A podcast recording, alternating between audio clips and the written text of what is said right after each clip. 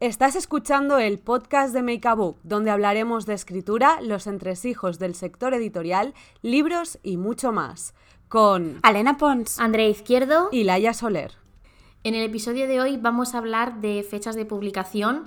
En ocasiones hemos mencionado cuáles son aquellos mejores momentos para publicar, pero hoy nos gustaría centrarnos también un poco en los peores. Pero antes que nada, le queremos preguntar a nuestra editora de confianza, Elena, ¿es importante la fecha? De publicación? ¿Hasta qué punto? A ver, eh, sí y no. Desde el punto de vista editorial, las editoriales sí que tienen un calendario y hay ciertas cosas que, que, son como muy fijas de todo, de todo el año que se toman bastante en cuenta. Por ejemplo, agosto suele ser un mes sin muchas novedades. ¿Por qué? Pues porque en general la gente está muy de vacaciones Em, y, entonces, claro, hay, hay, menos posibilidad de que vaya alguien como a buscar la, novedad del momento, ¿no? O sea, por ejemplo, los, libros de verano, las típicas, por ejemplo, comedias románticas que pones para que las mamis se lleven a la playa, eh, suelen salir en junio para que la, la gente las tenga para cuando ya se vaya ido de vacaciones. Otro mes así, por ejemplo, complicado, y es una cosa de estas que es curiosa, es el tema de San Jordi. A ver, el Día del Libro es importante en toda España, pero en Cataluña eh, es enorme. Y las librerías catalanas eh, hacen el 50% del negocio en ese solo día del año, con lo cual, para las editoriales que están basadas en Barcelona, es muy importante. Con lo cual, lo que suele hacerse es que en abril no se sacan libros. Si quieres sacar libros para San Jordi, los tienes que sacar en marzo para que llegue a tiempo, porque el pollo que se monta para San Jordi es tan grande que si sacas un libro en abril no tiene tiempo a llegar, aunque lo saques el 1 de abril, no tiene tiempo a llegar por todo el pollo que hay. Ni tiempo, ni sitio en la en las estanterías y al final es que se quedan, si te llega una novedad el 20 de abril, se va a quedar en caja hasta que pase toda la locura de San Jordi que también toma, toma unos días Mm, recuperarse de eso porque... Semanas. Sí, que, quería ser un poco, pero sí, semanas. Claro, a mí me pasó una vez que una chica eh, publicaba un libro, eh, no sé si el 21, 22 o 23 de abril. Claro, esto era cuando yo estaba mm, asomando la cabeza, ya no voy a decir ni empezando en este mundillo. Y yo dije, ay, qué bien, ¿no? Justo para San Jordi, porque además, si se acaba de publicar, pues es que estará nuevo. Y claro, lo que yo no sabía es que, pues no. O sea, ya es que te iba a decir, mm, hasta el 10 de abril me parecía como súper justo porque llega un momento en el que hay tantísimas novedades que los libreros dicen, hasta aquí podemos ya empezar a gestionar para llevar a caseta, para mm, sacar en librería, para tener como mostrado, ¿no? Y, y, es prácticamente imposible. Entonces, sí, todos los títulos tienen que ir antes. Entonces, a ver, también otra cosa es que, aunque tú salgas, el, por ejemplo, el 20 de abril, pues es posible que en Cataluña pasa esto, pero bueno, también está en el resto de España, que pues igualmente va a estar en librerías. Claro. hay mucha gente después del día del libro, pues igual se le pasa comprar algo el día del libro y lo compra después. Entonces realmente es como que no hay como fechas malas, horribles de tu libro no va a vender ni un solo ejemplar. Pero sí que es verdad que hay como momentos mejores y peores. Esto es algo que me pasó también cuando descubrí que en Navidades lo que son navidades, navidades tampoco se publican Exacto, lo, lo, mismo, porque no, no llegan a tiempo. Si quieres una novedad de Navidad, tiene que salir en noviembre. Como mucho eh, eh, principios de diciembre, pero solo si son como autores muy gordos, porque los libreros eso sí que lo sacan. Obviamente. Sí, o, o, si llegas tarde y necesitas sacar ese libro sí o sí porque es navideño por X razón, pero como te vayas a diciembre, y no sea un superventa, sí. la bronca con la distribuidora la tienes fijo. Ay, las broncas con Seguro, porque están, son momentos que están estresadísimos. Sí. Otro momento que es bastante que es bastante bueno y que se tiene en cuenta es la feria del libro. Sí. O sea que es siempre en junio, por tanto, bueno, siempre en junio menos estos últimos años, porque hashtag pandemia, hashtag, hashtag estamos llorando. Exacto. Sí. Eh, por lo que, de nuevo, si es en junio, se intenta publicar en mayo para que llegue, para también este tipo de, eventos o de momentos de, campañas, digamos, eh, lo que dan también es muchísima visibilidad. Claro. Eh, yo por otra parte, por ejemplo, desde el punto de vista editorial, suele de...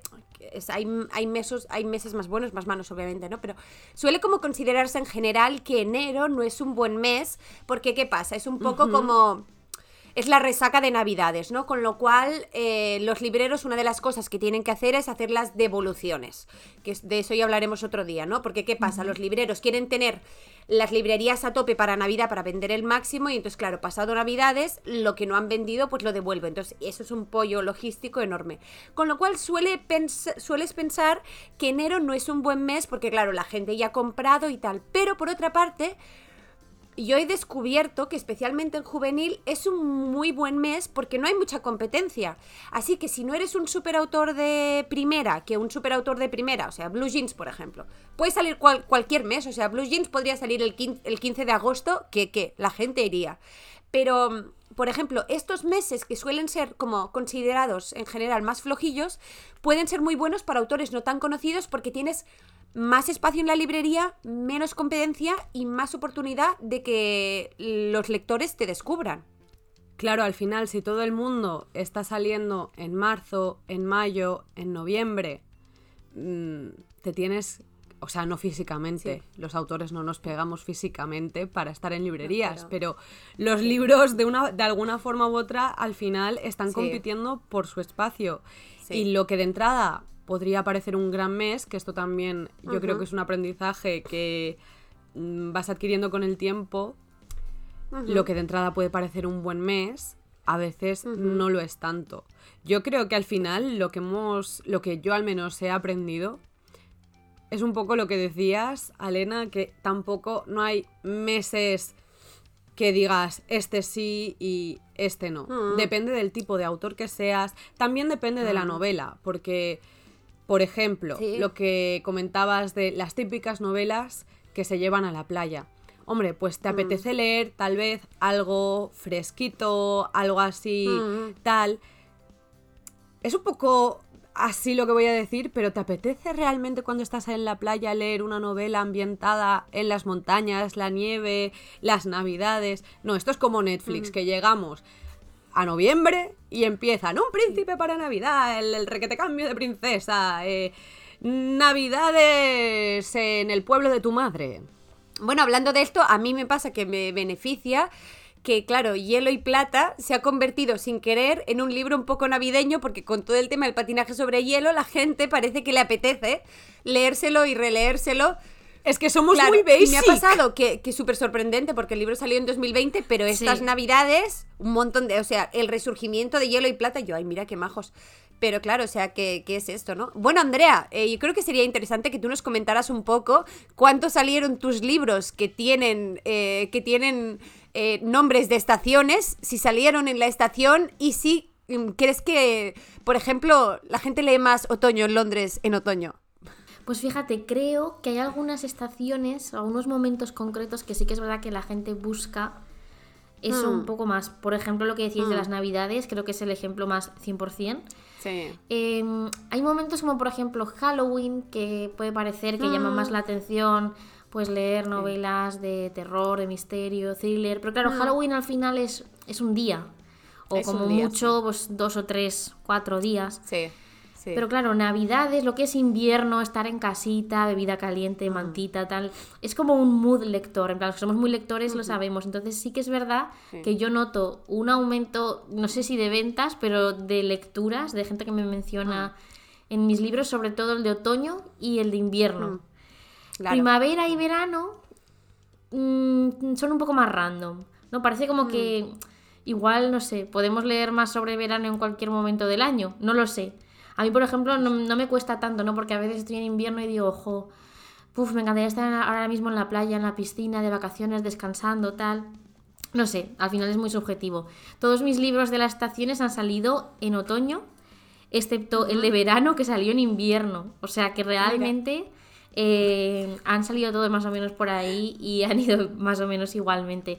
A ver, al final el tema de las estaciones era como una excusa, no porque era el momento en el que se encontraba la trama, pero siempre está guay fijarse en esas cosas. Yo la verdad es que, sí que suelo elegir mis lecturas en función de eso y lo que decís de la Navidad, 100%. Pues básicamente, como resumen, podríamos decir que sí que hay malos momentos, pero que cada libro y cada autor es un mundo. No nos obsesionemos por las fechas de publicación, obsesionémonos por los libros. Que no pensemos que, por ejemplo, un editor que nos haya puesto en X mes eh, nos ha puesto por fastidiarnos o tal sino porque realmente pues lo más probable es que piense que para el tipo de novela y el tipo de autor y las expectativas de ese libro, pues ese momento es el más adecuado. Todo el mundo se puede equivocar, pero, pero bueno, al final pues hay fechas para, para todo tipo de libros y de autores. Y con esto terminamos el episodio de hoy que esperamos que os haya servido mucho. Ya sabéis que en nuestra cuenta de Instagram y enseguida también de TikTok, que lo teníamos que decir por aquí, vamos a estar ya dando guerra por ahí. Eh, vais a poder, bueno, pues ver más contenido también sobre este tema, así que os esperamos por allí y nos escuchamos la semana que viene. Adiós. Chao. Chao.